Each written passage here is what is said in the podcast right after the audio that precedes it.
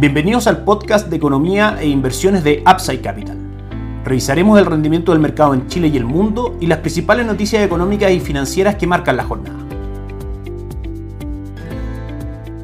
Muy buenas tardes, ¿cómo están ustedes? Jueves 3 de noviembre de 2022, soy Ramiro Galeano, fundador de Upside Capital. Les doy la bienvenida a otra edición más de mercados en Upside Capital. El día de hoy, por algunos compromisos laborales durante la mañana, no pudimos estar conectados grabando este podcast. Sin embargo, ahora en horas de la tarde, por supuesto, subimos el comentario diario respecto a lo que está ocurriendo en el mercado en Chile y el mundo, que la verdad, una jornada del día de hoy bastante noticiosa. En primera instancia, hacemos un pequeño repaso de las cifras conocidas el día de ayer, el IMASEC de septiembre, el índice mensual de actividad económica, un 0.4%, mostrándose ya en un terreno negativo que era lo que esperaba el mercado. Es un mejor resultado respecto al 1.1% negativo que era el consenso de mercado, de manera que esto eventualmente podría contribuir a mejorar las perspectivas de crecimiento para nuestra economía para este año 2022, acercarlas al 2% y probablemente la caída durante el próximo año 2023 debe ser también alrededor del 2%, pero por supuesto negativo. También tuvimos encuesta de operadores financieros, que es palabra bastante simple, confirma que los operadores financieros también ven que el 11.1 0,25% de la tasa política monetaria actual es el techo y que la inflación para el próximo año debiese ser del 6%. En ese contexto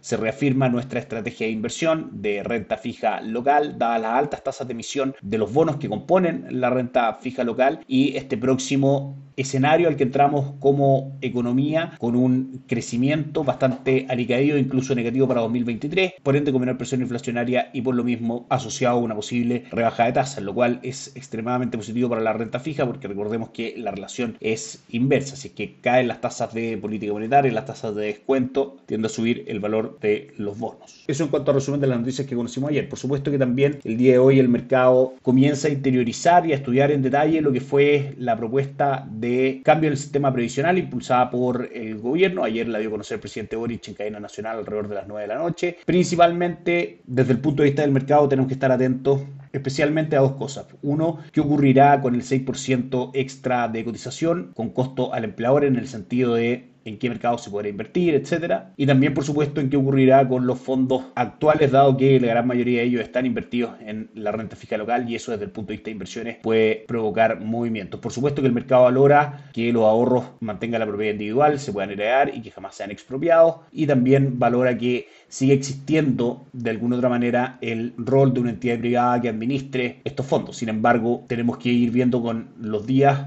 cómo el mercado va incorporando esto en los precios, también cómo se va discutiendo, porque recordemos que este es un proyecto, tiene que pasar por el Congreso y por una discusión bastante profunda y con eso ver finalmente si es que ejerce alguna presión en la renta fija o no. De todas maneras, un cambio en el sistema de pensiones, por supuesto que es un foco de incertidumbre que eventualmente podría causar algunos movimientos en renta fija, de manera que tiene que ser llevado con responsabilidad por las autoridades pertinentes. Ayer el IPSA cerró con un 0.02% de retorno, 5.194 puntos, fue lo que marcó al cierre. El dólar cerró en 943 pesos, prácticamente sin variaciones, y el cobre cayó un 0.52%, cerrando en 3,49 dólares por libra de cobre. En Upside Capital somos asesores independientes de inversión para personas y empresas que invierten en el mercado financiero tanto local como global. No administramos capital con instrumentos propios ni recibimos el dinero de los clientes, hacemos asesoría objetiva y sin seco buscamos la mejor alternativa de inversión para cada uno de ellos y los hallábamos llevando sus inversiones a algún administrador de fondos asociados con Upside Capital, como la Reinvial y Tabú Principal, entre otros. Luego mantenemos una constante comunicación con nuestros clientes, realizando supervisión y seguimiento a su estrategia de inversión y a sus operaciones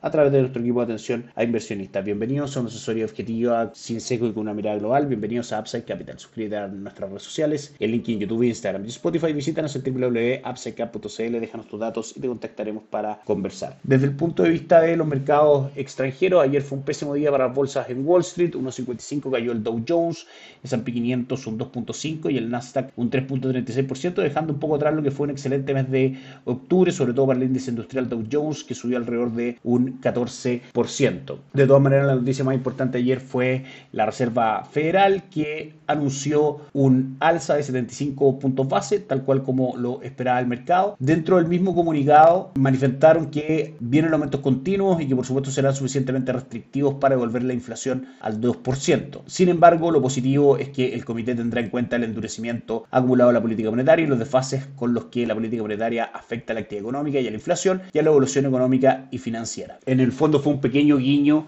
a que probablemente el ciclo de alza de tasa de política monetaria en Estados Unidos va llegando a su fin. Sin embargo, esas esperanzas se fueron al piso media hora después, cuando Jerome Powell, en su acostumbrada conferencia de prensa, luego del comunicado de la Reserva Federal, quien es el presidente, por supuesto, de la Reserva Federal, manifestó que el nivel final de tasas de interés será más alto de lo que se esperaba anteriormente. Y claramente una mayor tasa de interés anunciada golpeó fuerte a los mercados e hizo descender, como comentábamos, a los índices de renta variable. Por ahora, para la reunión de diciembre, se espera que haya un alza entre 50 y 75 puntos base, 54% de posibilidades de que sea 50 puntos base y 45% de posibilidades de que sea un alza de 75 puntos base. Confusión entonces causa al mercado la diferencia entre la interpretación respecto al comunicado y a la declaración de Jerome Powell en la conferencia de prensa. De todas maneras, vamos a tener que seguir esperando datos macroeconómicos negativos que justifiquen probablemente una pausa en el incremento fuerte de tasa de política monetaria y su velocidad en Estados Unidos. Sobre todo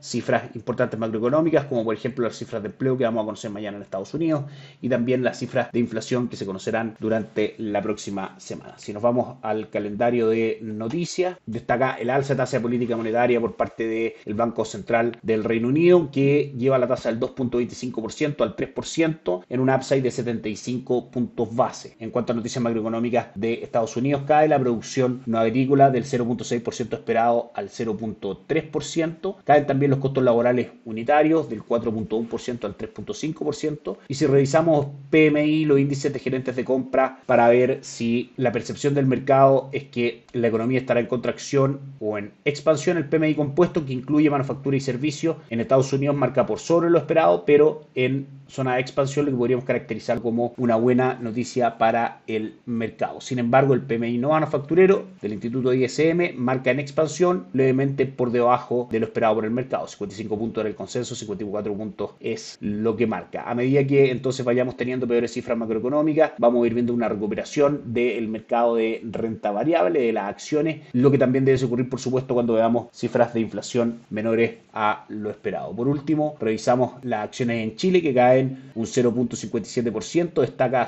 Beach Bay que sube un 2.16%, la acción que más cae es la TAM que cae un 28% cotizando en 7.4 El dólar hoy tuvo una jornada, a lo menos en la apertura, bastante alcista después del cierre 9.43 de ayer. Las operaciones del mercado comenzaron en 9.58, perdiendo fuerza durante el día y cerrando ya la jornada cerca de 9.45 sin grandes variaciones. El cobre Hoy día cae un 1.18%, el dólar index marca avances del 1.42% en línea con lo que fueron las noticias por parte de la Reserva Federal el día de ayer. Asia marca jornada negativa con el Hansen de Hong Kong cayendo un 3.08%, Shanghai cayendo un 0.19% y el Nikkei 225 de Japón cayendo un 0.06%. Europa también una jornada negativa con el DAX alemán retrocediendo un 0.95% y el Eurostock 600 cayendo un 0.93%. Y por último Estados Unidos en una segunda jornada negativa, el Dow Jones cae un 0.34%, el S&P 500 un 0.78% y el Nasdaq un 1.27%.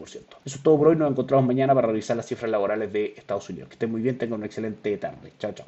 Gracias por escuchar el podcast de Economía e Inversiones de Upside Capital. Te invitamos a visitar nuestro sitio web www.upsidecap.cl y contactarnos para brindarte una asesoría objetiva, sin sesgo y con una mirada global para tus inversiones.